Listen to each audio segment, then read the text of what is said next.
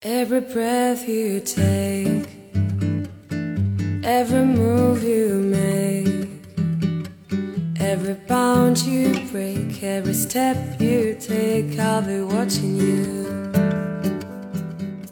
听众朋友们，大家好，欢迎收听《怪异电波》，这是一档专门讨论推理悬疑文化的播客节目，我是老根儿我是一红，我是以太啊。今天虽然是我们三个人开场啊，但不是我们三个人给大家录节目啊，对，啊。这一期节目给大家说一下，这是关于一期这个张小猫老师逆时侦查组的一期节目。对，也是囤了很久了。然后这期节目的主要内容呢，是我们邀请到了张小猫老师，我们一起聊聊这本书。对，逆时侦查组，嗯，对，然后这个节目呢是由当时是由这个呃怪异君，然后易红和郑小猫老师一起录制的，对，还是给大家说说这个《逆生上组》是本什么样的书吧。逆时侦查组呢是张小猫写的一部有科幻元素的悬疑小说啊，里面的主要科幻元素呢是时间循环。嗯这本书的主角呢是叫陆天峰，他是一名刑警。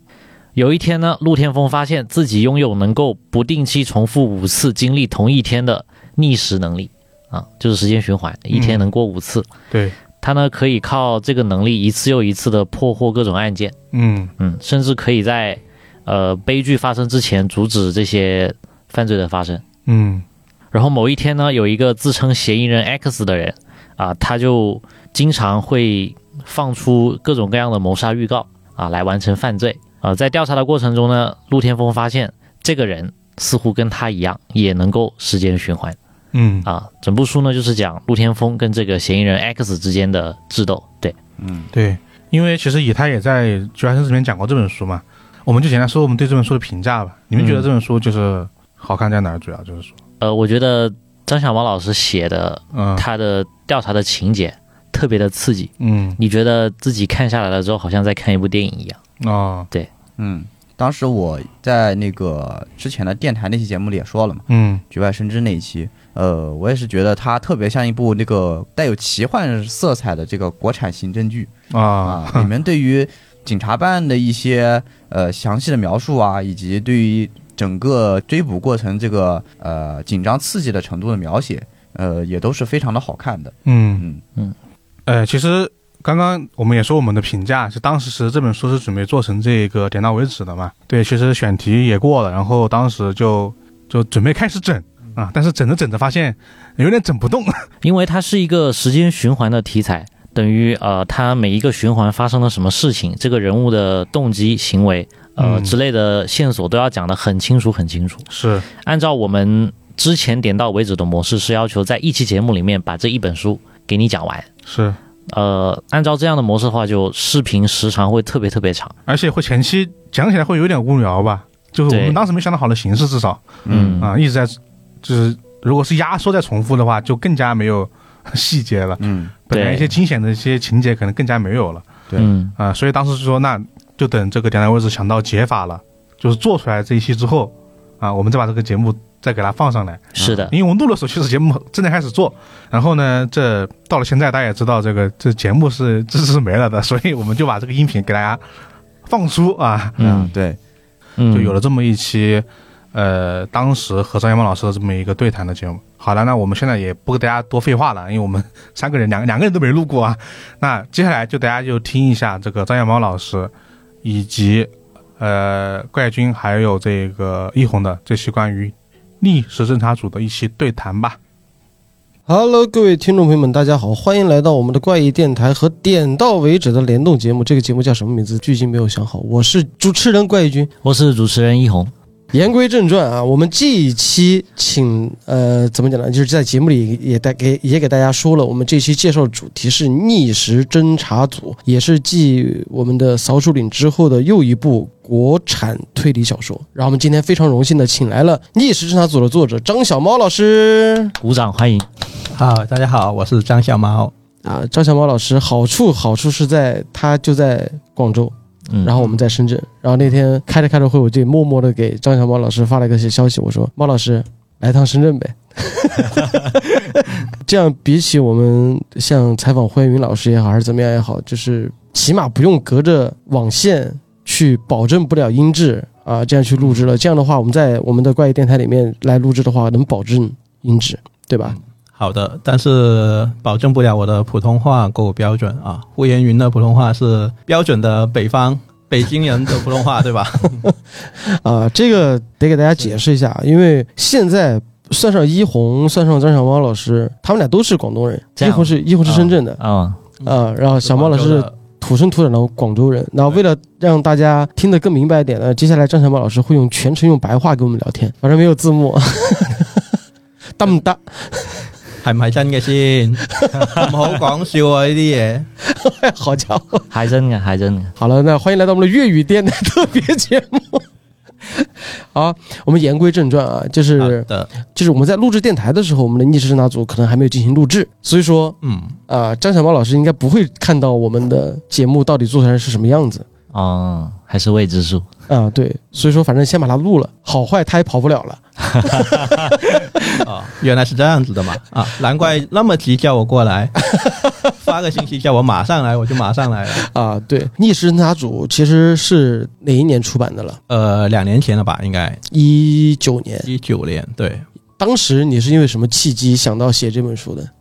呃，因为当时其实几个朋友，大家写推理的朋友吧，一起在嗯聊天，聊到了这种算是时间呃循环有关的一些设定啊，嗯然后我们就想到了在国产的这个小说里面，好像这个梗虽然有人写了嗯啊，但是我我觉得吧，可能没有说一个很特别的一个创新或者创意的东西，嗯啊，然后其实我自己是很喜欢这个西泽宝彦那个死嗯了、，科幻设定，对死了七次的男人七次的男人哦。然后我在这本书的前言里面也也去说了啊，致敬这本小说。嗯然后我觉得这个设定其实可以玩出很多特别一点的花样的，嗯嗯嗯所以就会有一个想法，然后就从一个很粗的大纲吧，一个很初步的大纲想法，然后大家跟朋友聊天啊，跟出版公司、出版社大家一起去合计着，然后把这个系列写出来的。对嗯，其实一直听我们节目的朋友，应该对张小猫这个名字不陌生了。然后我们经常介绍的这个名字就是《明星大侦探》的编剧和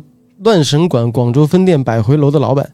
嗯，啊，就是我们之前前两期电台还介绍过。对但是张小猫其实这个名字已经在推理圈儿出现了很久很久了，就是在明侦之前就已经出现过了。嗯，所以说，来吧，张老师做一个自我汇报呗。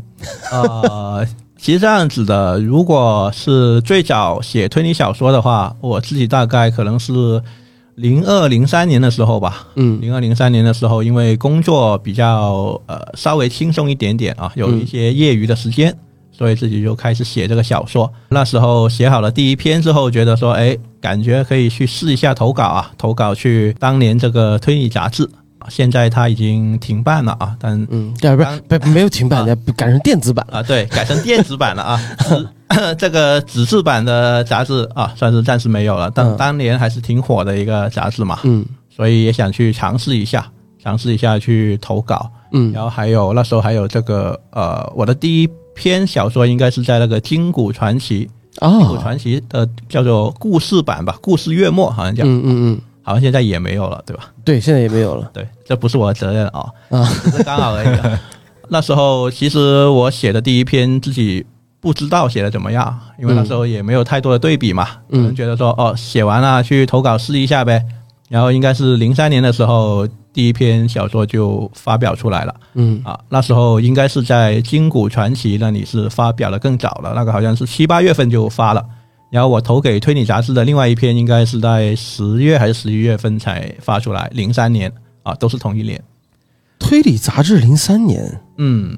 啊，差不多那个时候都还是才创刊没多久。呃，那时候其实我第一次投稿的时候，没有想着说以后还会继续一直写这个东西啊，嗯纯粹觉得好玩。然后那时候他们问我这个笔名叫什么，我就其实没有怎么仔细想，我就嗯说哎算了吧，因为我那时候在论坛上用了一个名字叫猫咪嘛，啊然后我就说那那笔名就叫猫咪好了，啊反正我想着就用一次，也可能就就叫啥也一样，对吧？我我无论叫怪玉君还是正常君都一样的，对不对？我还吓我一跳，我还以为是那个门牙猫咪。哎，后来就顶着这个笔名写了好多年的推理这个短篇小说其。实很早之前，那个时候按照你那个时间来讲的话，那个时候我还是一个哇，就是一个纯推理迷，就是就是，我记得非常清楚，当时我和推理杂志结缘的时候，就是因为店家塞了一本推理给我，啊，我说这什么破玩意儿，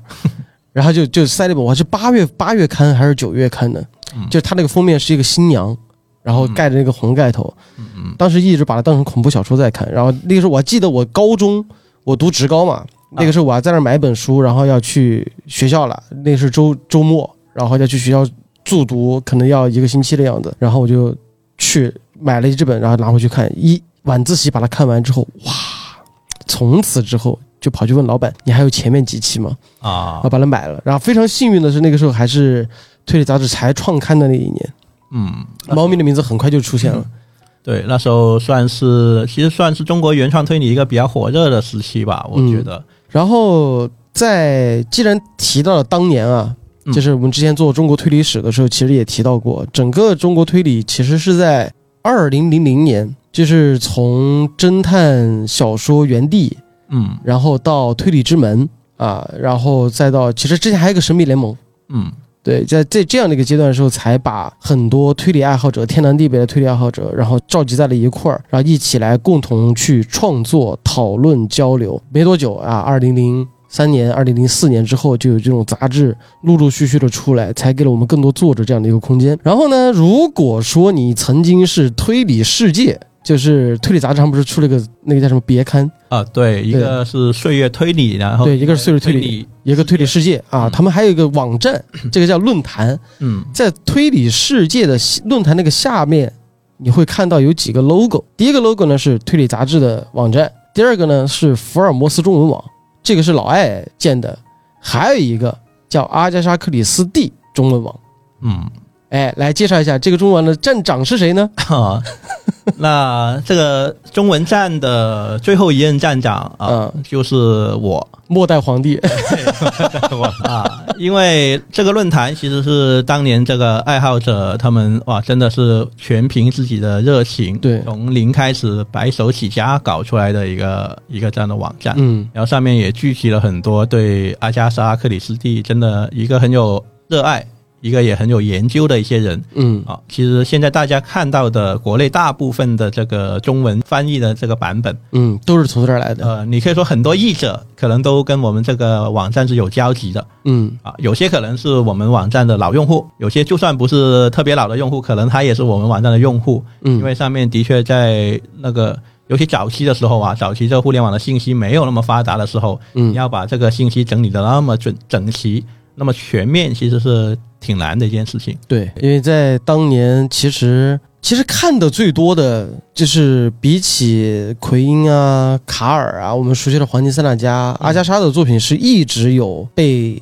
出版，对然后再版，但是那个时候其实没有那么全，知道的可能也就知道他那几本名著，嗯《东方快车》尼罗河》，然后什么《蓝色快车》对，啊所以其实我们那个阿加莎中文站最火的时候，就是那个贵州人民出版社把那嗯对个八十本的《白罗》呃，哎，是叫白罗吧啊、那个也不叫白罗了，已经叫波洛了啊，这叫波洛，啊，对，白罗是台湾版啊本对的一个译名。嗯，那时候贵州版出的应该是八十本，八十本已经算是挺比较多的了，挺齐的了，应嗯该只差了一点点短篇，还有一些就非推理的东西，嗯因为八十本里面连自传都有了。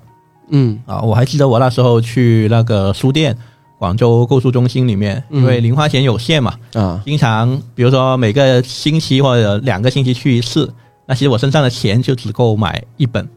然后我每次就看着那八十本在这里嗯发愁，就到底买哪一本好，对吧？然后我真的断断续续，可能这样子一本一本的买，可能买了大概有半套左右吧。嗯。真的是每个星期都很煎熬，因为钱我就只有一本的钱。我我最近接近的那套阿加莎，比较幸运的是那个小开本的嗯，人民出版社，人民出版社那、啊那一对套，就是那一套。我第一本，我记得我买的第一本就是《东方快车》，嗯，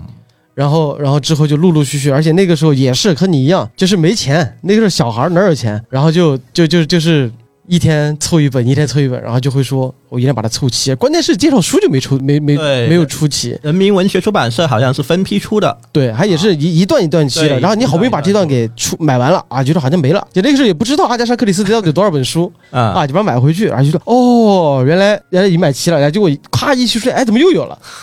然后而且而且那个时候可能版权还没有那么的，就是严谨的时候，其实你能看到很多版本，啊，对对然，后还有不同的翻译名字，然后你你就你就不知道这个空谷幽兰嗯，和那个叫叫叫，还有一个叫什么什什什什么谍影的那个名字，到底是一本还是怎么怎么样的？就那个时候就很混乱。然后运气好的是，那个时候我生日的时候白嫖了我很多朋友，就是他们说：“哎，你生日你要什么东西？”我说：“你送我一本阿加莎·克里斯蒂的书。 对啊，”然后到现在那那套书没齐，然后但是还是在我家里，还挺珍贵的，上面都写了一些生日寄语什么的。哦我记得是零六年还是零五年。然后我后来是作为一个爱好者，先是从就是从神秘联盟，嗯，然后翻到了阿加莎·克里斯蒂的中文站，然后才知道有这么一个网站。然后直直到一红昨天跟我讲你是这个站的最后一任站长的时候，我就说嗯哇，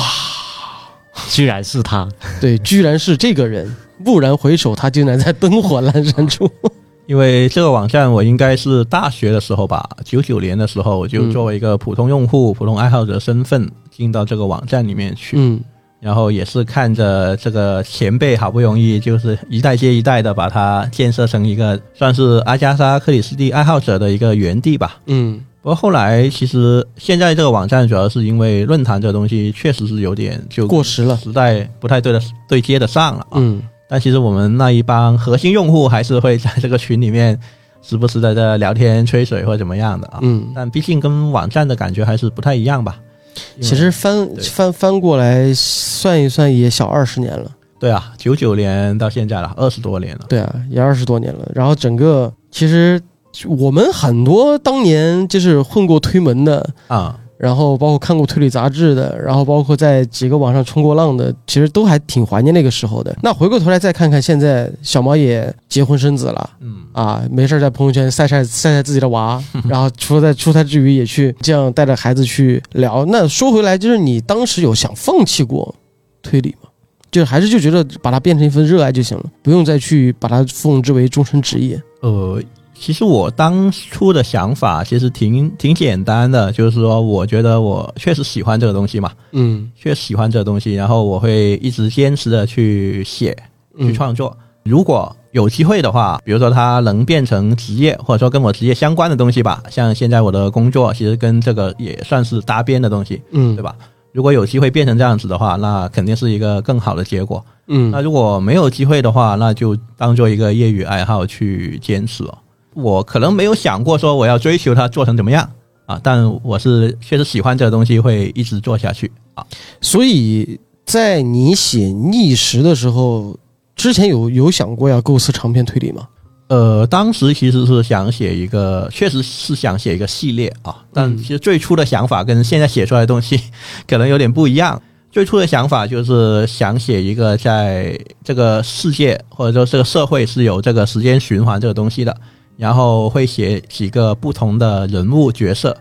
在里面的。哎像你，说，像你说那个时间循环，就是你很早之前就已经想有这个想法了吗？呃，你可以可以这样理解为我看完《死了七次的男人》之后，我就觉得哎呀很好看，嗯但是还有点意犹未尽的感觉。就我觉得这个设定可以玩的更更多花样，更过瘾啊，啊，所以可能那个时候就有一一点点这样的想法了嗯啊。但当然那时候其实很早啊，我我看这个《死了七色男人》算是比较早的一嗯批读者了，应该算啊。嗯那一时也就是有个想法，然后就把它就放在脑啊放子到里一边了啊，嗯对。然后后来出版社跟我就联系上了，就说有什么好的创意啊，然后我也说了一堆不同的创意，然后他们觉得哎这个挺不错的，嗯，然后就把这个挖出来，然后就开始去创作这个小说。那你写第一本的时候用了多长时间？因为我写第一本的时候，应该我还是把这个就小说的东西当做一个兼职，就业余时间的东西去、嗯去做的。因为那时候我还有手头上有别的一些创作的项目啊，嗯什么剧本的项目在搞嘛，嗯所以第一集应该从构思到写出来，可能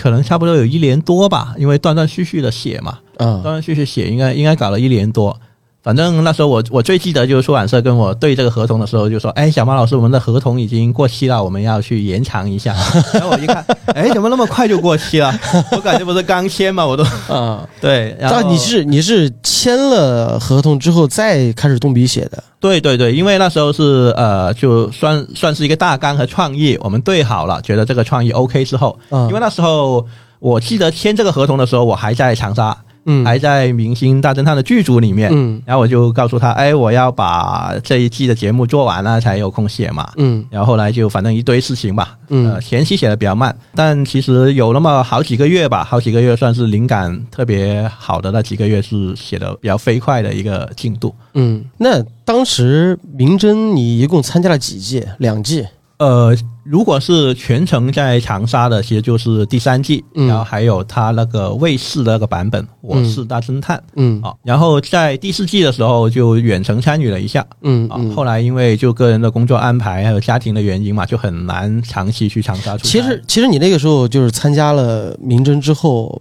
你参加明侦之前有有有在弄剧本杀这个东西吗？没有，没有还是就那只是作家没有，那时候主要是帮写剧本啊。啊，写一些什么网大啊、电视剧的剧本，主要是嗯做这个。对，然后之后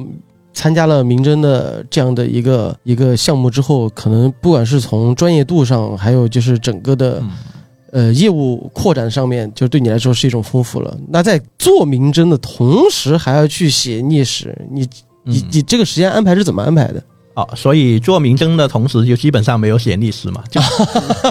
就就等于说那时候只是一个创意想出来了，然后把这个合同签下来了。对，啊，后来是明侦结束了之后，才会有比较大段的时间去做这个东西。然后你现在就是基本上就是从事编剧、剧本和剧本杀的这样的一个一个现在是剧本杀，可能呃占的时间可能都有一半以上，然后剩下的就是些小说啊，啊、因为对我来说，我觉得剧本杀这种东西算是推理推广到更大的一个圈层里面的一个挺好的载体。桥梁。对。嗯，行，那既然说的刚才说到逆时的写作呀，嗯其实我们聊一聊关于时间循环这个问题吧，嗯因为像是在你的这本书的前言里面，其实也提到过了，比如说你提到土拨鼠之日嗯，啊，忌日快乐，对，然后包括了西泽保研的这个死了七次的男人，嗯然后我曾经也在我的电台里面提到过关于宝树的那个《时间之虚》，它那个是科幻小说，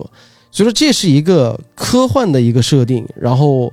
它会被困在一个一天，或者说因为某个节点需要要出现这样时间循环的这样的一个东西。然后，但在咱们的逆时里面，你设定了一个五天的这样一个概念，然后呃，你是一天循环五次啊。啊，对，就是你循环了五天嘛，差不多是这样的啊对概念。然后我们在一红在写这篇稿子的时候，哎，对，也给大家说一下，就是这一期的《逆时针组的文案就是我们的一红。哎，是对，然后我们本来是通过观众的留言，然后去从里面选题。然后上一期我们选的是《艾丽的奎因》，本来是打算做希腊棺材之谜的，嗯但是后来因为希腊棺材之谜体现不出奎因的牛，嗯所以说干脆就把整个做成奎因的专题就行了。然后这一期呢，也是看到了观众的留言之后，我们就把它放在一边的，因为其实很早之前一红第一次来我们这儿入职的时候，他就想做逆时，对我看完了之后就觉得太棒了，我一定要做。好的但那但那个时候我们就一直在纠结，就是。大概怎么去平衡我们这个节目里面讲国产和欧美甚至是日本的这样的一个这这样的一个方向？然后刚好看到有人在写的时候，一红就说：“哎，那我要写。”他最开始他写的是人，刺青杀人吗？不是头号读者那个哦，对，头号读者史蒂芬金啊、的嗯对他当时是准备写头号啊头号书迷，哦，头号书名对，然后写到一半之后，我们就完全推翻了，我们就说这本书好像没什么好讲的。然后后来我说你自己选一个吧，他说他还做逆时，因为当时逆时也出了二，然后完了之后就就就他就写了之后，然后他就给我们所有人开始进行提案，也开始进行这样的一个汇报，就大概我们了解了逆时讲了一个什么样的故事，然后我们就发现。他比起像西泽保彦宝燕的那种死了七次的男人，然后再加上别的同类型的作品里面，我会发现他，如果你真的把它放在这种警匪交锋里面，它的紧凑感和紧迫感就非常的强烈。而且据说呃，这个因为我们只讲了一啊。二我们没有讲，但是稍微的给大家说一说，就是据说二好像多了新的游戏规则出来，对，因是吧为三和四都会有不同的游戏规则。呃，他是昨天给我说了一下关于三的游戏规则，对，啊，就这一块儿，你是怎么看待关于时间循环这个设定的？其实这个问题包括无论是这个小说领域啊，包括这个剧本杀领域，因为剧本杀也经常用到这一个这个一个时间玩时间梗嘛，对不对？嗯其实严格来说，如果时间真的会循环也好，倒流也好，会发生什么事，其实是没有人知道的，对不对？嗯所以我写这个东西的时候，确实就是没有想过说啊，我要写的很严谨，或者嗯说能经受得起科幻考验， 嗯对吧？就科学家或者说一些很很喜欢研究这种理论的人的这个考验啊，其实我我没有奔着那个方向去，我想的更多的就是说，如果有这样的一个世界，有这样的一个规则，会发生什么事情会更好玩一点。嗯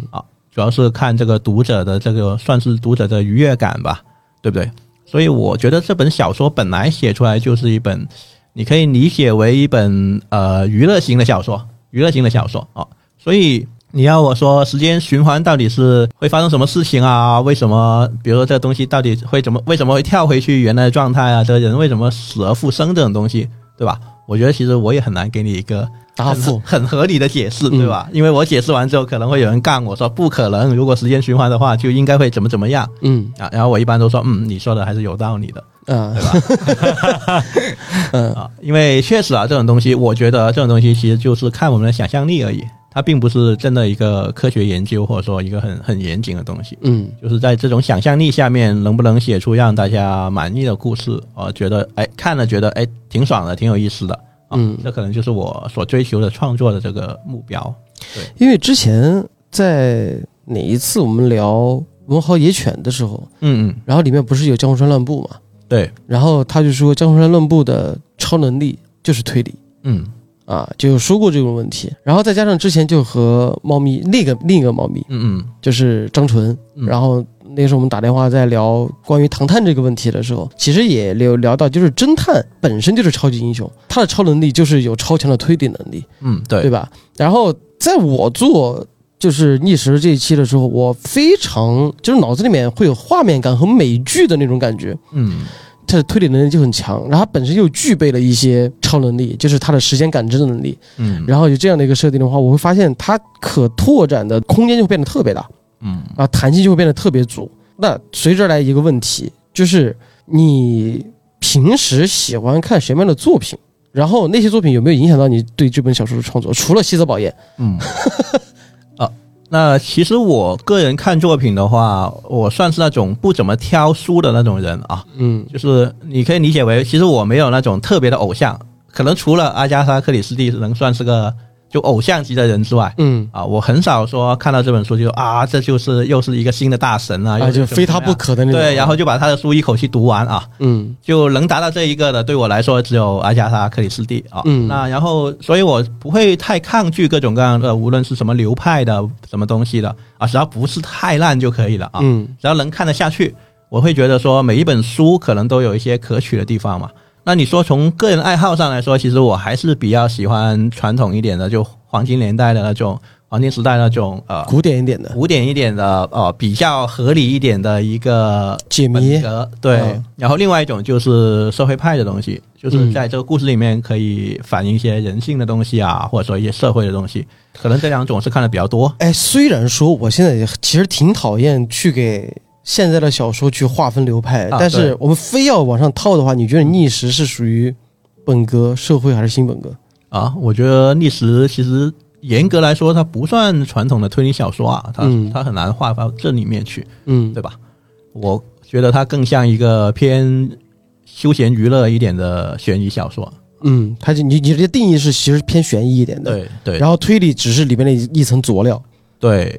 对我来说，我希望里面的推理就是里面的逻辑是符合正常人的逻辑。嗯啊，就是正常人可能会想到，啊，甚至正常人可能会想不到，但是我说给你听，你就会理解的一些东西。嗯啊，里面有些东西可能你会觉得有点难想啊，但是我说了你就可以理解啊。其实我个人啊，个人不是特别喜欢日本近年有一些就所谓的很很奇葩的动机，或者说很难理解的一些东西啊，我个人不是特别喜欢看那种书。你直接报他身份证得了。 那其实也，但我看了也没觉得说，哎呀，什么上当受骗或者怎么样的，对不对？但只是说看了之后不是我特别喜欢的类型而已。嗯，那这个就刚好解释了。其实给小毛爷和我们的听众分享一下，就是我们的幕后啊。其实一红在给我们就汇报就是他过第一遍稿子的时候，我们不是有个读稿会嘛？嗯嗯他在读第一遍的时候，呃，里面也涉及到一个茶杯的推理，就是关于下毒。嗯有人往杯子里下毒，嗯然后怎么推导出来那个人有问题？然后呢，我们我们就出现了有两个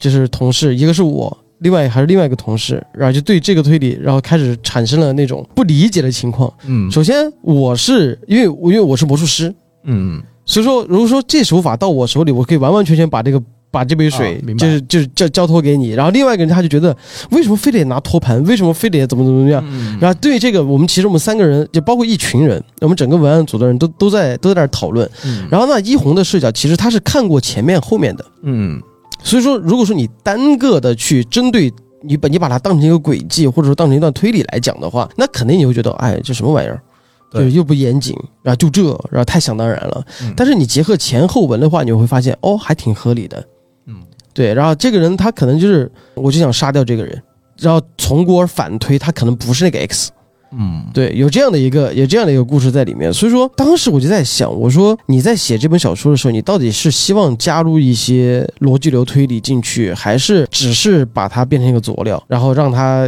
显得更严谨一些？因为本来咱们就是推理作者，他和完全不管啊，就是你的你的事情，反正就是悬了，有这东西坑我挖了都没填嗯啊，那种悬疑作者，嗯啊，就是什么一上来就我在一个镜头看到了一个女鬼，然后后来就是这是个就是个精神病，就是类似于这种的。我们作为一个推理作者，相对而言会考虑到故事的严谨性。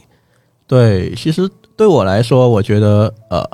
推理和悬疑这两个东西啊，我觉得也没有非常非常严格的这个分界线啊。对对但毕竟呃，读者喜欢这样分嘛啊，所以我们还是要给读者大概这样划分一下。嗯啊，我觉得我记得以前我忘记是谁啊啊，反正圈里面一个德高望重的人好像跟我说了一个段子，就是说那些推理写不好的人都号称自己写的是悬疑小说了，那就是说就不对，这话好像我说过， 是吗？那就证明你是德高望重的人 那不可能。 啊。那那可能你也有同感啊，这嗯其确实，呃，有些悬疑小说给人的感觉就是说，啊，确实是不是因为逻辑没学好，所以才才贴上悬疑的标签？啊嗯，但我觉得其实呃不应该这样看待啊，不应该这样看待。我觉得悬疑小说里面也可以有合理的逻辑，也可以有严谨的推理，对不对？这两个东西其实没有分的那么没有分的那么开。有些推理小说可能你会觉得看上去干巴巴的啊，然后他就说因为我是推理小说，所以我就是干巴巴的。嗯嗯，那我觉得啊嗯那悬疑小说呢，太借口了。就吸引大家，哎，总是吸引你看下去看下去那种动力其实是很强的，对吧？对，啊，可能只是你看到最后一刻发现，哎呀，答案是这样子，你觉得很坑爹，想把书撕掉，但是你看的过程你还是很很愉悦的。我之前直播的时候我就讲过，就很多人问我，他说推理小说和悬疑小说的区别，有什我么我区别的啊首先我强调一下，我不是那个德高望重的人， 但是但是我曾经就说过，我说推理是讲不好故事的人嗯给自己立了一个挡箭牌。嗯悬疑是写不好推理的人给自己立的挡箭牌，但其实推理和悬疑是一家，对，就是是你有严谨的逻辑，有精彩的谜题，再加上环环相扣的故事情节，然后再加上一个合理、感人且让人服众的动机，加在一块儿，它不影响你成为一部好的本格推理小说。对，对啊，你看以前我们在就是推理杂志不是出过一个叫做《黄金号》嘛？我不知道你记不记得，啊对，它出过一本《特黄金号》刊。对吧？哎，对对。然后在那个时间段的时候，就作为推理迷的时候，其实就觉得哇，原来在我们的一百多年前，还有这么一个神奇的二十年。但是当你回过头来这么多年了，我自己也长大了，咱们也长大了，然后你再回回望那个二十年的时候，你发现很多那个时候写的那些文章和论文，用现在的眼光来看，特别极端，啊对就是不管是范达因的二十条，还是斯诺克的十诫，对就是它里面或多或少只是为了当下，然后这个时候你把这个历史给摊开，然后去研究为什么在那个年代会有那么多人去写所谓的我们说的本格推理，你就会发现，其实他最开始其实是想给自己占一席之地，因为因为当时的侦探小说是没有定位的，对对你没法去给侦探小说定位。对然后后来就很一一帮人很迷茫，然后有些读者就觉得，哎，你侦探小说就是犯罪小说，其实就跟其实现在很多人分不清楚公案小说嗯就是像龙图公案啊，然后日本的呀、欧美的，到底什么叫推理小说，一样的一个道理。然后那个时候，因为阿加莎提醒了所有人啊，解谜，对，解谜就是这本书的，就是真就是侦探小说的最大魅力。然后那个时候就所有人开始疯狂的去挖谜题，一概不管了是就去你妈的恋爱，去你妈的人情世故，没有，就只有谜题和解答。这样的话，确实在那个年代，而且在那个年代的依靠背景下，就是第一是美国刚成为一战的战胜国，刚刚走上了世界的这个这个第一把交椅的舞台上，嗯然后再加上和别的国家又产生什么经济冲突，包括经济大萧条，包括禁酒令，在那个年代，所有的人心情都是浮躁的，所以他需要这种谋杀的故事和解谜的故事来刺激他们。你想把这个事情放到现在，你肯定是不可能的，对啊。但是在那个年代，就是很多人醉心于这种解密的创作，一定就是刺激了读者，让读者会觉得哦，好爽，好爽，好爽，好爽。那这这是其实就是社会派诞生的原因。当年二战之后的日本，作为一个战败国，它要面对的问题其实不止经济复苏和国家如何再去重新走上正轨这样的一条路。那时候民众你怎么可能再去看这种干巴巴的，对吧？一上来各种天花乱坠，前十七章就是调查，排查现犯罪现场，然后最后三章给你来个今天的解谜。这那个时候读者不已经不喜欢看这个了，他们的精神需求和物质需求也也也不足以支撑他们去看这种小说，所以说才有了松本清张嘛，对吧？然后随着时代的再演变，然后大众看的也不一样了。但是现在就会有一种冲突，就会说，就像临时行人写的那样，就他的视角馆说的，就是、嗯我觉得推理它就不应该有那种谈情说爱。有什么讽刺社会的？我要的就是一个虚构的、幻想的、解谜的东西，所以说才有了新才有了新本格。但是我觉得这东西不冲突呀，这耽误你写好小说吗？对， 对吧？其实我们看看像阿加莎、奎因和卡尔，他们三个人为什么会被被并列为三大家？其实他们还是基于讲故事的前提下。你说奎因写那个逻辑推理写那么多，他依旧能讲好一个精彩的故事。对，对啊，那卡尔就更别说了。对吧？在轨迹的基础上，还有那种氛围的营造，阿加莎更别说了，神，好吧？ 所以我就觉得这种，就我希望就是咱们听众朋友啊，这这说到这有点上头了，但只是觉得这一块儿的东西，就是看大家去怎么理解。那前提就是，作为一个推理作者，你就应该尽好你讲故事的义务，而且是用一个逻辑的方式去把这个故事讲好。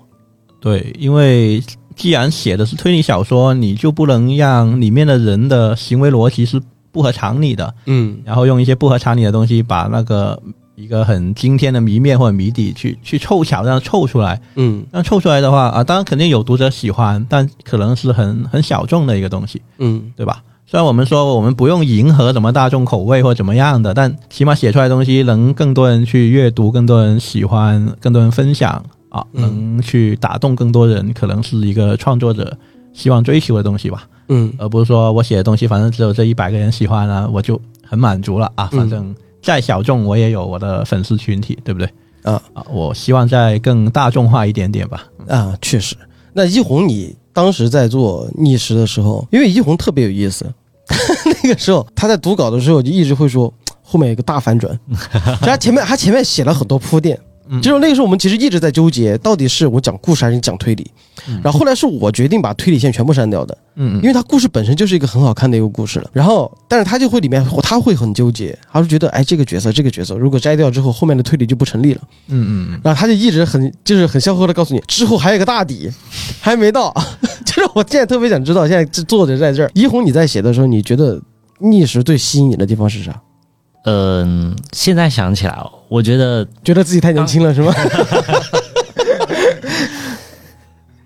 刚开始刚开始是设定很吸引我，因为我本身很喜欢这种设定系的推理。嗯嗯，后面再往下看的时候呢，我是觉得就是设计的那个情节确实是就是各种反转环环相扣的那种，嗯，就是我可以一口气读下来，我我基本上好像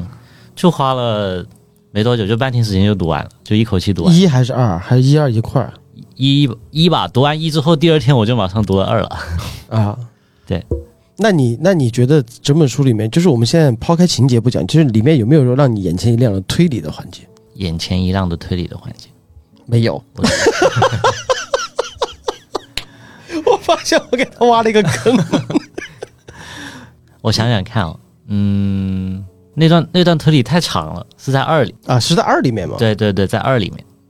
啊，那说到这个，就是小毛你在写的时候，现在目前为止，我们已知现在上市的已经有《逆时侦查一》和二了。对那其实第三本其实你已经写完了，啊、已经交稿了，对。嗯。然后一红昨天跟我说的，他说第一本是时间循环，对，第二本是时光倒流，嗯，就时光倒流和时间循环有什么区别？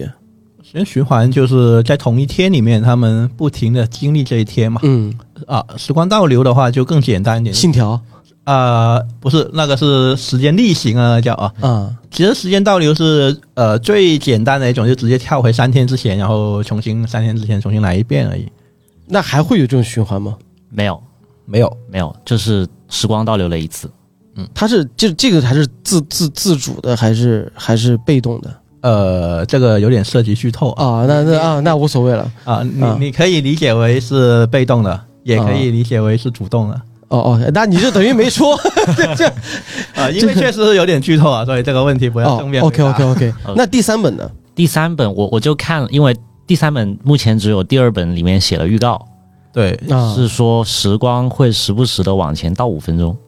呃，是的第三本是这样子的，我写了一个大概的大纲，嗯然后出版社的同事们给我总结了一个预告，然后贴在第二本后面嘛，对不对？嗯然后我一看那个预告说啊，是这样的吗？啊哈哈，破案原了。来不是这样玩，啊，其实呃，基本上也是这样子啊，基本上也是这样子。他说的就是呃，有人可以就是小范围的去去干扰着这个时间啊，但他没有办法做到什么几天的倒流，因为第二部里面是倒流了好几天的嘛，嗯对不对？啊，他没有办法做到几天的倒流，但是他可以做到一个短时间的倒流。就比如说现在我我们这个点，然后跳回五分钟前或者跳回十分钟前，然后哦，再来一次，然后走着走着突然间又再往后跳啊。这是哦。第三部的设定啊， 但 Hello，各位听众朋友，大家好！你现在正在收听到的是关于 啊呃，如果在这个时间点能听到关于第三部的东西，证明大家的时间已经往前跳了一点点啊。啊我们先把这时间拉回 来吧，它是往前跳还是往后跳呃，往后呃就往过去跳，往过去跳啊？就往后退。啊，对对，那这个这哦，我就想问那个东西，就是它那那这个能能能能能有什么样的一个一个故事延展呢？你随便举个例子，在不剧透的情况下，呃，在不剧透的情况下啊，我举嗯个例子，比如说我现在有一杯水在这里，对吧？嗯然后我在下毒，你不知道，你喝了，你死掉了，嗯然后回到五分钟前，然后你就不会再喝这杯水了，啊对不对？啊啊你知道这杯水里面有毒了，你的行为就变了嘛，对不对？啊！就那大概那大概是这样子。那那那我只是知道了这杯水里面有毒，然后我要去抓这个人。啊，但你也还是没有办法直接把它抓出来，你还是要通过正常的渠道去调查，对吧？啊啊，另外就比如说你已经查到了哦，是谁谁干的，然后你马上去抓他的这一瞬间，又跳回五分钟前了，那你就他也知道你要来抓他了，他就会逃了，不会留在原地来等你抓了，对不对？嗯啊，类似这样的东西吧。啊啊，那说到这儿，就帮我们的听众朋友们复下盘啊，就是听过我们的点到为止的朋友应该知道了逆时一大概发生了什么故事。虽然说我们没有，我们点透了，好像没完全点透 没有完全点到。啊，没完全点透，但是呃。逆十一大概就讲的是一个，呃，最开始就是一起看似完全随机的一次爆炸案，两次爆炸案，对，然后其实引出了这么一个叫做时间感知者的这样的一个设定，嗯啊，就我们的主角和幕后的这个凶手，他们俩都是拥有可以，就是就是，其实，在小猫的这个世界观里面，其实就是整个世界在固定的时间段，它就会循环五，就是在同一天循环五次。对对只是我们作为正常人，或者说非时间感知者，他是感觉不到的。对，对他来讲，可能就是一天无缝衔接到第二天，嗯但是有时间感知者，他会他会发现哦，原来我们就在这儿，时间会重启，就对是在这一天我们会重启五次。然后在这样的时间段里面，是我们的时间感知者，我就是邪恶的时间感知者，就会利用这五次来进行一些犯罪活动。聪明的，就是比较正有正义感的时间感知者，他就会拿去为自己考大学。 泡小姐姐，就是啊，但是这个不重要啊，就就这样的一个对决。那么第一本能看到的是关于这个时间的角逐，虽然说是循环了几次，但是我们在像我们的节目里面，我们会把它就这五次循环分别以基础天嗯啊，这基础天就是因为我也不知道这一天会不会出现循环，对它如果一旦出现循环，它其实这还要再循环四次，对，这一天就已经没了。那我就要通过我对这基础天的调查和了解，然后再进行我的筹备啊，我们就叫预备天。嗯，啊，叫准备天，嗯就那那一天就要准备一些工作。然后第三天呢，就是呃，就是按照如果没有外界元素来进行介入的话，因为我对第一天、第二天都搞定了啊，把我的事情都已经搞定了之后，最多第三天再摸一摸，因为所有的时间它要继续延续是在第五天，对就第五次循环的时候才会影响到未来，对。啊，所以说我们把第五次循环就规定成为执行天，然后第四第四次循环就是彩排天，啊，就有这样的一个节点，然后让我们的观众会听得更明白一点，然后你把这个一摊开，你就知道小说的节奏在哪儿了。嗯，挺好。它的在如果说这个在这样的一个天数，然后这个时候外界介入进来，你就能发现，其实你的时间争分夺秒。嗯，你固定就有二十四个小时，而且你的起点又会重新回到起点，那整个故事就非常具有张力，就是它是一个非常惊险刺激的，就哪怕是没有任何推理元素，它就是一个科幻的或者说一个悬疑小说，都是特别有张力的故事。所以说，当时我们的故事进展到我们发现了真凶之后，哎，在我们的节目里面，我们留下了最后一个悬念。但小说里面其实还后面还有很大的一个为之后做了一个铺垫。那我作为一个还没有暂时看过二的一个读者来讲，我想听听一红和小猫，就是第二部大概讲了什么样的一个故事？原作者来讲讲，还是一红来讲讲？你敢班门弄斧吗？不敢。我没有威胁你的意思 啊，没有，你现在让我讲的话，我可记能不起来了可能一不小心就把第四集的故事说给大家听了啊。啊。那你克制一下，啊我们可以剪，还我有们可以剪，我们可以剪的。没事，我说一下，其实呃，第二部里面它主要讲的是时间倒流嘛，就大概就是呃，有一个犯人，嗯，然后他出事了，就被人家这个囚车被人家劫了这个囚车，然后把这个犯人干掉了。那嗯简单理解成这样子吧。啊，然后你发现那个犯人其实是一个很重要的一个证人，案件里面很重要的证人啊。嗯然后就有人去强迫这个主角陆天风，是嗯用强迫的手段啊，强迫他一定要回到三天之前去救人。然后陆天风就说啊，我怎么回到三天前？因为这个时间我只是感知到它循环嘛，我没有嗯办法控制的，嗯，对？吧？那那个人就给他注射了一个算是药剂的东西吧，嗯这解锁了新的能啊，力，对，就解锁了新的能力，也为了后面的故事做一个铺垫啊啊，，就有点像提升了他的感知能力，所以他现在能够感知到时间倒流了。嗯啊，然后陆天风还是不答应的话，那就很简单，直接就把他女朋友。啊，就做掉。对啊，那那你就只能回去啊，你不他，回 我去觉得他女朋友嗯就是他的那个，动力是吗？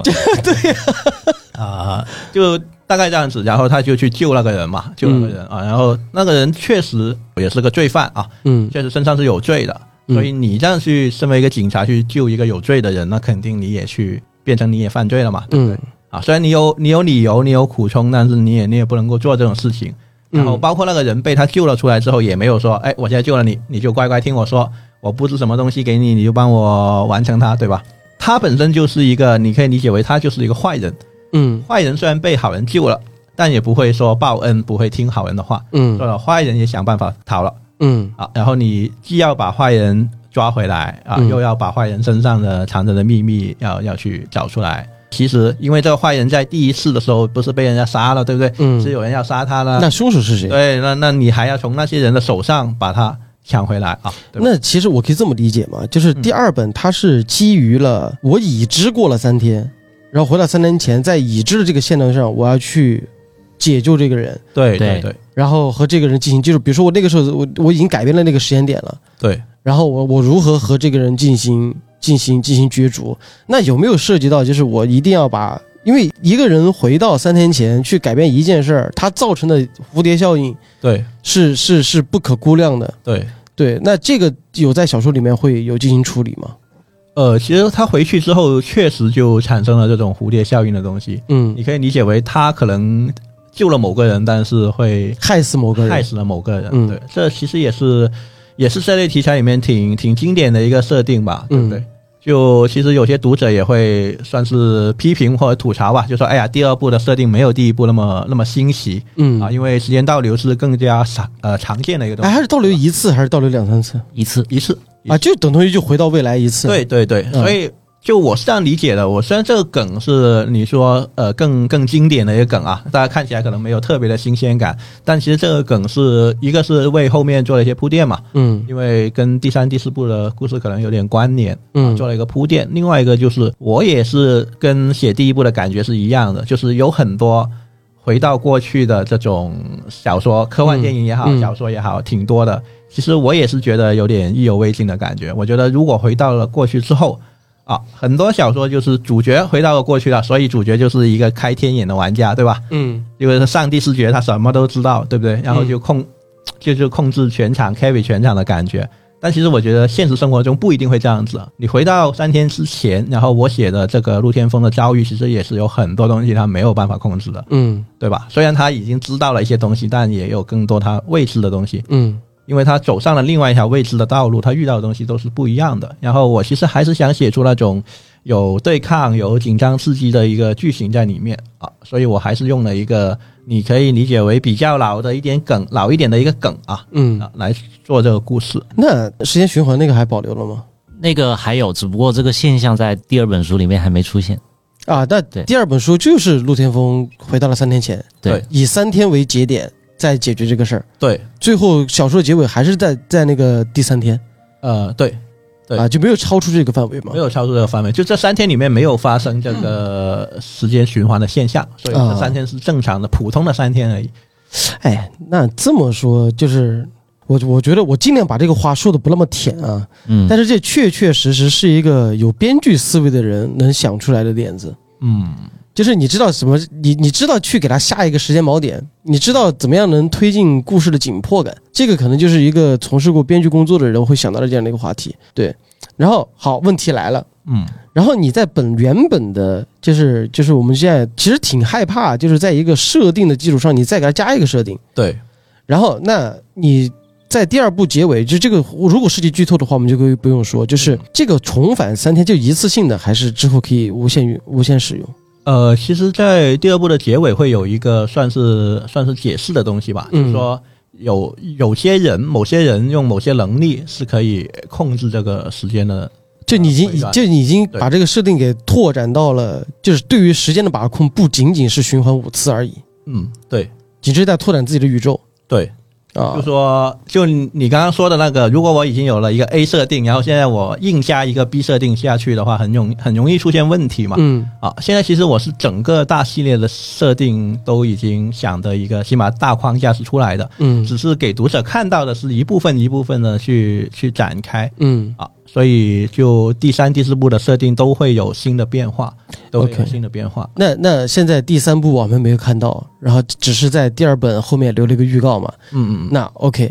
现在能不能给我们发一个听众福利？你简短的讲一讲第三部大概发生了什么样的故事？呃，其实第三部就在那个后面的预告里面啊，呃，预告里面有有说到有人是做了一台类似时间机器吧，嗯啊，我们理解为时间机器的一个东西，它是可以控制时间，就可以控制这个时间就往前跳，嗯就相当于在第二部里面只有极少数人有的这种能力，嗯在，第三部里面你只只需要有那台机器你就可以跳了。就可以跳了。那这台机器肯定就是一个无价之宝，对吧？嗯那大家就说好，呃，大家想要的话就上一个游轮啊、我们去载个游轮去到公海，也就是警方管不到的地方，我们再搞这个拍卖。嗯对吧？你们就带一些什么什么钱啊、现金也好，什么各种各样的东西啊，上船来拍卖，嗯，看谁给钱最多，这个时间机器就给谁了，对不对？嗯然后对陆天峰来说，他觉得其实觉得有点奇怪啊，因为这个东西既然那么好用，嗯所谓的这个这是下金蛋的鸡，对吧？赚钱的东西，他为什么要把它卖了？为什么把它卖了，对吧？嗯这就是其中一个一个选悬念。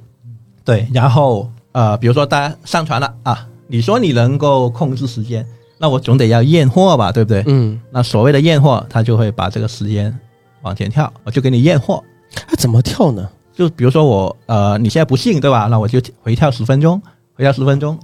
你就能感知到了。哎，比如说啊，嗯嗯，但这个陆天风他会他会往前跳吗？会啊，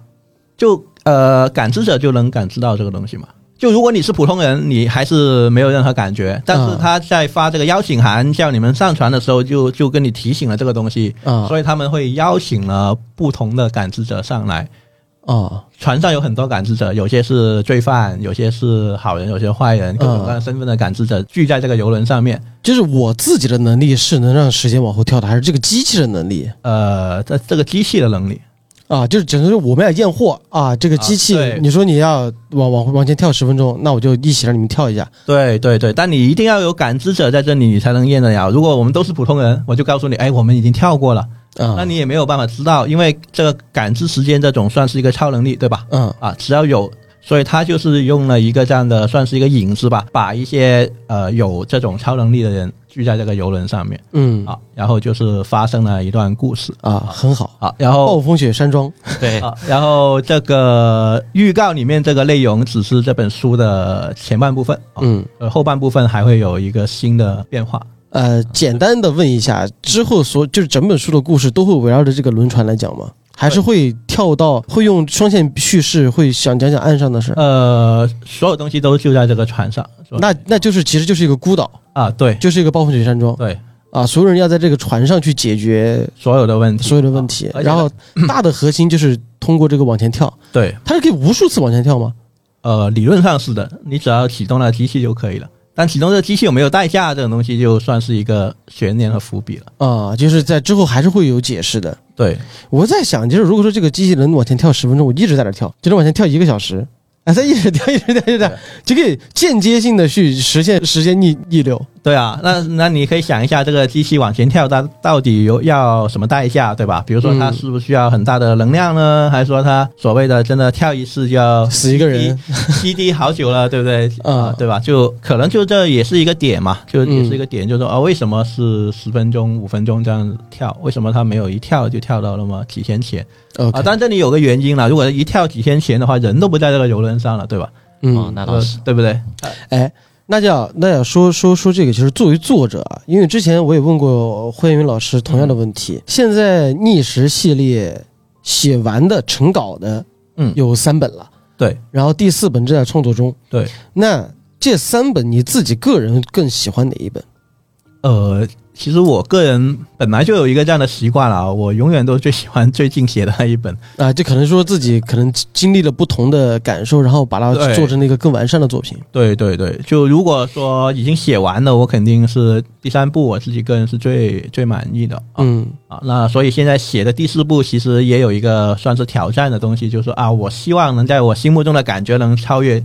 第三部，对吧？那我就不能够随随便便的。哎，那方。便剧透一下第四部，你又会加入什么样的新的设定吗？呃，第四部这个还真的不太方便剧透，因为这个东西跟第三部的剧结局有关。哦哇，好家伙你！还要看完第三部的结局，然后再去连下去看才行。哎啊，那你那你现在这个这个系列，你打算一直写，还是有一个，比如说写七本、八本、十本，就让它完结？呃，其实现在就按已经规划好的东西，就是一共写四本嘛。嗯但其实我自己个人啊，个人是挺想在同样一个世界观里面换一个就完全不一样的角色，嗯写一段其他的故事。那这个就哦看后面到底有没有机会这样子啊，对不对？啊，那其实这么一消化，你就会发现，其实看完第一本，我就一直以为这个世界它是可能就在某一个时间点会循环五次，对呃但，是听完他这个讲的话，我自己会觉得这五次好像还不是不是这个世界会会那个冰的，山一角，可能可能是人为的让这个世界循环了五次，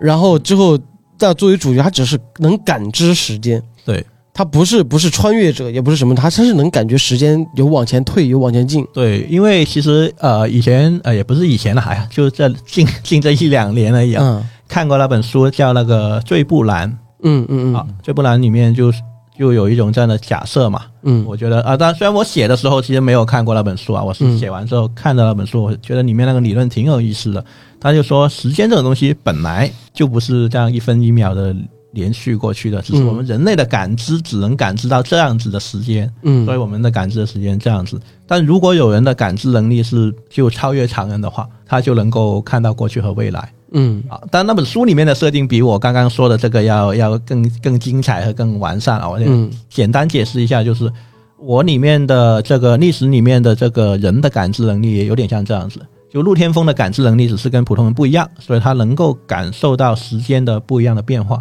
嗯他的感知能力越强，他能够感知到的那种变化的类型就越多。嗯第一部里面他只能感受到五天五次，一天五次的循环，对吧？第二部里面就能感受到时间的往回跳的嗯倒流的现象。对那那那你在写逆时的时候，一开始就奔着影视化去的吗？其实也没有说严格的说啊，我写出来就是为了影视化或者怎么样的。嗯就可能是因为我之前的工作，无论是写电影的剧本也好啊，包括在《明星大侦探》里面剧组的工作，确实是让我学到很多东西，嗯学到很多东西，然后就会学到一些类似、呃就是如何把资本变现。啊、类似那种镜头语言啊，或嗯者说怎么样吸引观众的，就算是吸引他们的注意力嘛，对不对？嗯他们看一个节目，像一个两个多小时的综艺，现在你怎么一直吸引着他们的注意力，嗯从头到尾看下去，对吧？那一红，你在你在读的时候有有这方面的感觉吗？就是你会觉得一看就是因为我因为最近我也在写小说了，嗯然后我把小说读给他们听了，他们就一看就啊，这味儿太冲了，一看就是你写的。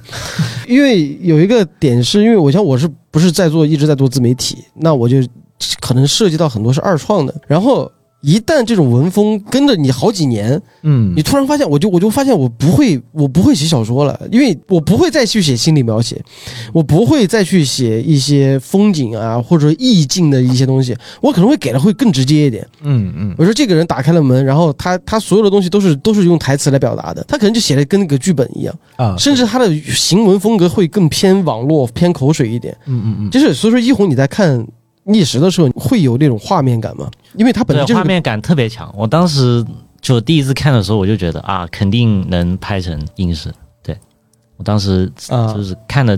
看完整个看下来就是这种感觉。其实其实就是呃，即便你没有打算把它影视化，嗯嗯但是你的职业和你的工作习惯决定了这部作品它是一个充满画面感和节奏感的小说。对，就嗯可能确实有点职业习惯的问题在里面，对。嗯但我觉得像怪异君说，你写出来的风格，其实每个人都有自己的风格嘛，你不嗯不一定说，哎呀，一定要有大段大段的心理描写或风景描写才是一个好的小说，对吧？嗯一呃，包括我跟我的学生他们也是说，一个好的故事，第一个点就是要人家能看完嗯嗯啊。嗯你觉得我写的很有内涵，很什么啊？但是我一看看不完，看不下去，那就完蛋了。你嗯再多的内涵，人家都 get 不到，对不对？嗯所以其实我们对一个作品，我自己的第一步标准就是能看完。你只要看完了，我就觉得，哎，我都成功了一半了。你看完了觉得不好看，那 那已经是另外一码事啊。啊很多作品连看完都没办法做到，因为呃，去年我也搞了一个国内的星火奖的一个比嗯。赛嘛，征文比赛啊，嗯怪异君还是我们的特邀评委。哎，别说了，别说了，别说 了，特邀挂名评委。啊、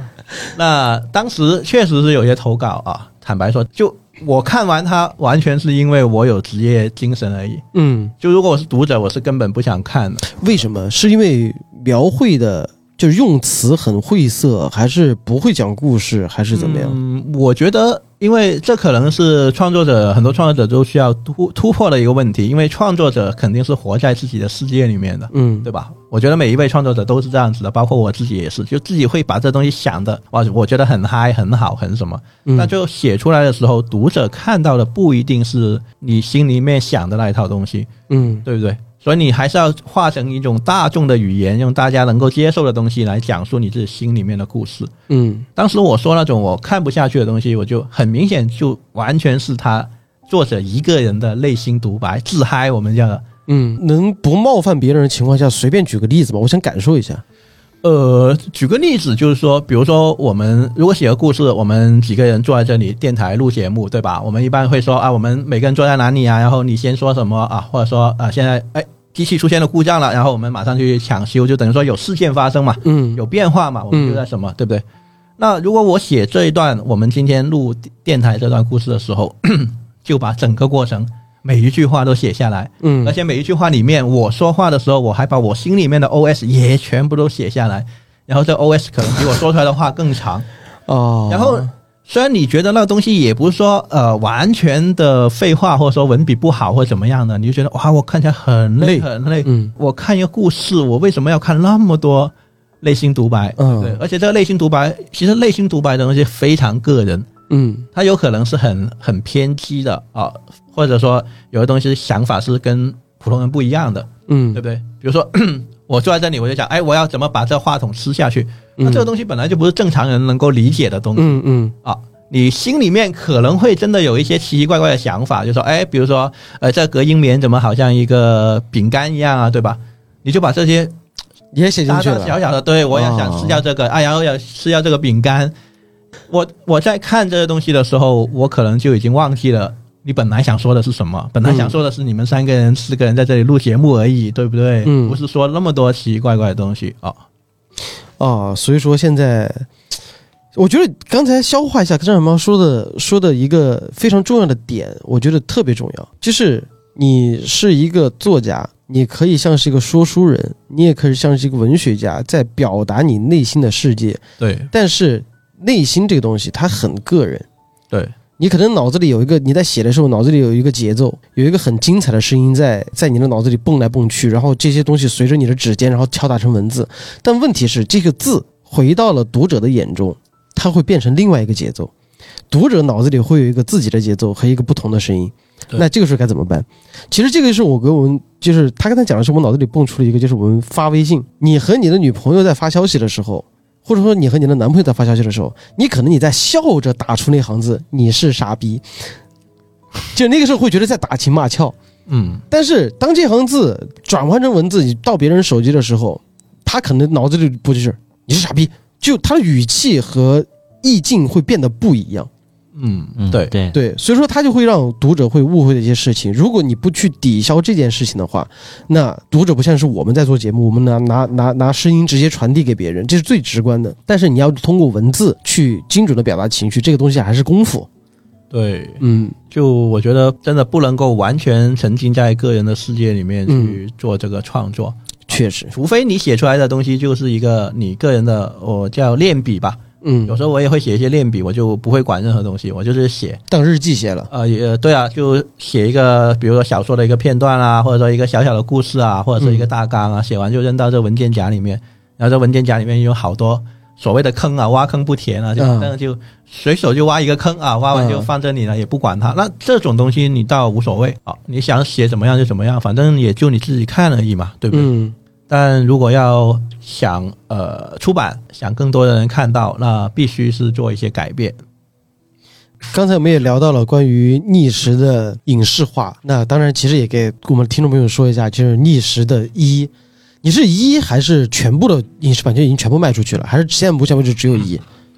呃，现在是整个系列是按四本来算的，这个影视版权已经卖出去了，四本一起卖出去了，对，打包了，对。哇，好家伙，呃，因为对方也是觉得说，如果买就全买了。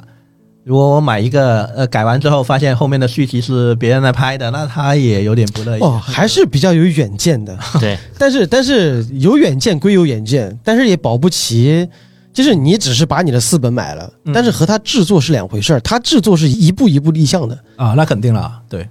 他不像是那个鬼吹灯那个系列，嗯，就我一口气就给你签了四本，然后在在之后我就能把我的主演给固定了，哦，然后对之后再往上进行。但是他如果影视公司没有这方面能力去把这个演员给卡死的话，其实还是很难搞的。呃，对就好像是比如第一部签了这个演员，都是第二对他只是不演他了他只是把《鬼吹灯》七本全部签完了，嗯，然后那之后再制作，然后再资方啊，很多东西元素介入进来，就会改变一些东西，就包括演员可能演了第一部之后就觉得我要涨价，啊，对，就就会有这种不同的元素会介入进来，但是还是希望，哎，现在有说有开机吗？呃，还在筹备阶段，还是还是你应作该为是应该是在筹备阶段，现在还在。啊？那你有介介入到编剧工作吗？我现在最近的时间主要还是在做真的后面这个小说的这个创作的东西。嗯对，因为如果他们去呃开戏的时候，其实我也跟他们沟通过嘛。就嗯如果他们有需要的时候，就算啊、就算不是我写剧本嘛，起码我能够参与到剧组里面去看一下里面的。啊，也算是顾问或者说对对对监制这样的一个角色，对对嗯，毕竟是自己的东西，对，而且我也相信，就是呃专业的编剧，那肯定会有专业的这个想法嗯眼光去做这个事情。对。挺好的。那我们也希望逆时能够早点出来啊，希望别砸。我是真的觉得这么好的故事，然后你给一个真的老倒霉蛋去改改来改去，真的是，啊比如说纳多那个现在最新的那个 那个作品，真的是改的跟什么玩意儿，真的是啊是。吧？我我还没看呢，那个好像评分挺低的了。就是从从九点几现在变到四点几了，哈，好对可惜，，还在持续走真低，真的真的太可惜了。就就是就是，哎，你不知道制作人是怎么想的，嗯但这个东西也也也就就希望吧。嗯对，毕竟现在对于资本对于影视改编的东西来讲的话，是我们无法控制的。嗯，呀，毕竟也没有牛逼到像罗琳那种，我有一票否决权，啊演员必须是英 国人啊。就所以说，所以说这个东西就是只能说希望能够有一个好的机遇。那当然，就是小毛老师，你现在有没有能给我们的读者透露一下，就是《逆时三》大概什么时候会出版？呃，因为历史三历史三已经交稿了啊，交稿之后的事情我就没有办 法嗯没有办法管了，因为哎那那个逆十四什么时候写完呢？呃努力努力努力啊，啊！你看今天来这里做电台又就浪费了一天对嗯啊， 对不起， 没有，我会尽力的啊，因为我的计划应该是年底或者明年明年初吧，因为现在嗯整个东西已经构建好了，整个东西已经构建好了。那因为呃第四部这个设定还有这个游戏规则会更特别一点，所以写的时候速度也会有点受影响啊。你是真把它当最后一步在写，嗯，起码我觉得这个人的这个故事线在这里可能是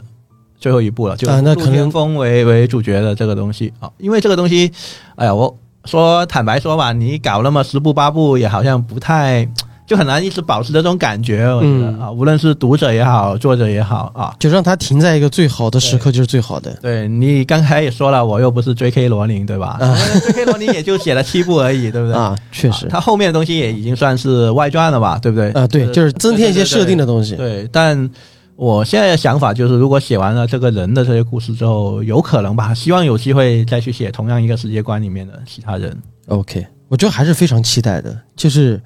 怎么讲呢？就是现在接下来我说的话，感觉是现在有时候现在骂人，但是是我的内心想法。你别把它当推理小说在看，嗯，对，对你千万别让别觉得就是张小猫他曾经是这个名侦的编剧，他写的东西就一定很推理。但是这个你不要抱着这样的期待去看，你感受他的故事，你感受这个作者为你带来了编制这个设定，你可能会看的会更开心一些。对吧？这是这是我在做节目的时候想的这个问题。那当然，如果说能在里面加入到一一些让你看到一些发光发亮的一些推理片段，或者说就是逻辑是严丝合缝的，那当然是一个非常好的一个事情。但是你想想嘛，一个推理作者怎么可能写出那么他自己也过不去啊？ 我相信你可能在构思这个底的时候，你可能脑子里会想想出无数的点子，嗯，然后很多那些很蠢的点子会把你恶心到。我觉得这是我们创作者的共鸣。对，创作的时候会，其实每一段剧情可能都有 N 个版本、嗯啊，我一般都是一段一段剧情这样子去就推进的想好了这个大纲之后，大纲肯定要先搭好，对吧？嗯然后里面的每一段每一段的剧情，我都是会停在这里，先想好了再写。嗯啊，然后起码就是稍微主要一点的剧情啊，比如说我们两个坐在这里的对话，嗯，这可能只有几句对话，但其实可能心里比面较重要。几十个版本，几十个版本之后才筛选定下来是哦，用这个版本的这样的一个对话的形式。 OK，其实也受益良多，就是因为本来这一期电台的采访是为了给一红啊有一个前采准备，嗯，就是能让郑小猫老师来了之后好好聊一聊，方便他之后的这个文案创作。然后我听完之后，我突然我好像偷到点什么东西啊！不过感谢感谢感谢张小猫老师今天来做客我们的这个点到为止的特别节目啊！好到时候也希望这个节目上线的时候你能看一看，希望不把节目给你做砸了。一定没问题好的，那还有张小猫老师有没有什么需要在我们电台里面对读者说的话吗？哦，可以打广告吗？啊，你要打哪个广告？啊，没有，开玩是笑百回楼还是？啊、呃开玩笑而已啊。我想说多几句啊，稍稍微说多两句吧。就其实我个人觉得，像一本小说出来了，我们当然我们为了销售或者为了让读者知道它是什么小说，我们会给它贴一些标签啊，这是推理的、悬疑的，对吧？现代的。但其实我觉得，一本小说可能它的最大的一个标签，应该它是一个故事而已，对不对？嗯对，不一定说他因为贴了一个什么什么样的标签啊，所以就要说哎，他一定是怎么怎么样子的，对，对吧？我个人其其实不太喜欢这种贴上几个标签，包括人也不能够哎，我我就给怪异君贴几个标签，然后他就他是他是他只能做这些事情了啊，对对吧对对对对，对，他原来不搞电台了，现在搞个电台了，就是不务正业了，对不对？嗯，对吧？哎，我其实我我 我这个感觉太强烈了，这样对，就很多人就说，你就老老实实做你的解说，不要做那些推理，行不行？我说谁他妈告诉你，我他妈一定要做推理的？对，其实不要用这种标签化的东西去嗯看待一个问题嘛，对不对？就是这是不是是不是是不是有人说过，你个剧本杀作者老老实实写你的剧本，你出什么书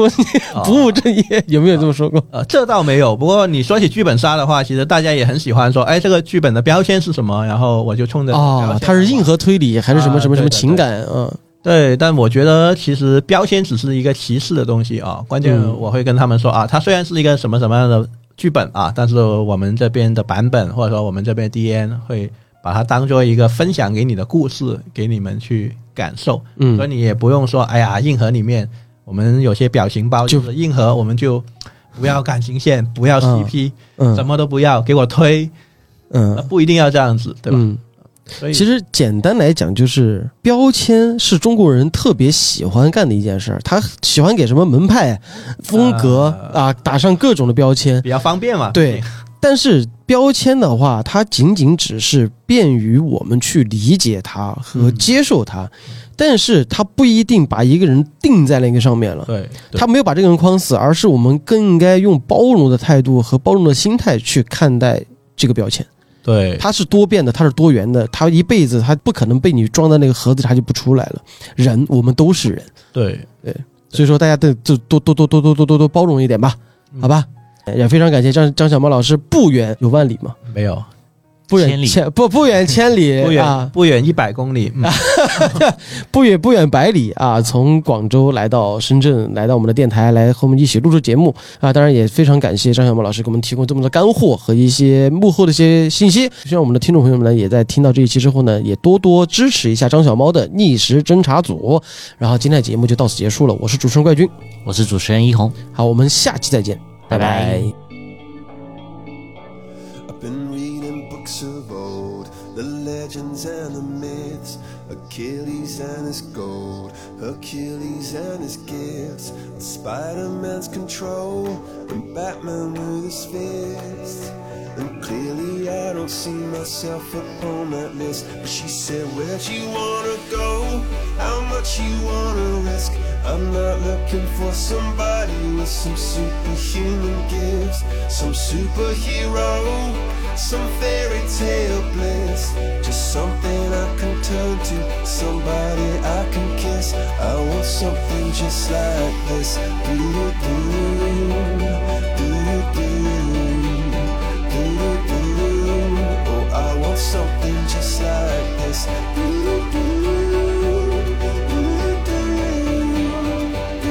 Oh, I want something just like this.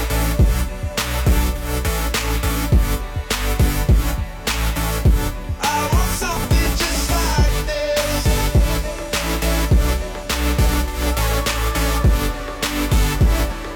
been reading books of old, the legends and the myths, the testaments they told, the moon and its eclipse, and Superman unrolls the suit before he lived. But I'm not the kind of person that it fits. She said, Where'd you wanna go? How much you wanna risk? I'm not looking for somebody with some superhuman gifts, some superhero, some fairy tale bliss. Just something I can turn to, somebody I can miss. I Oh,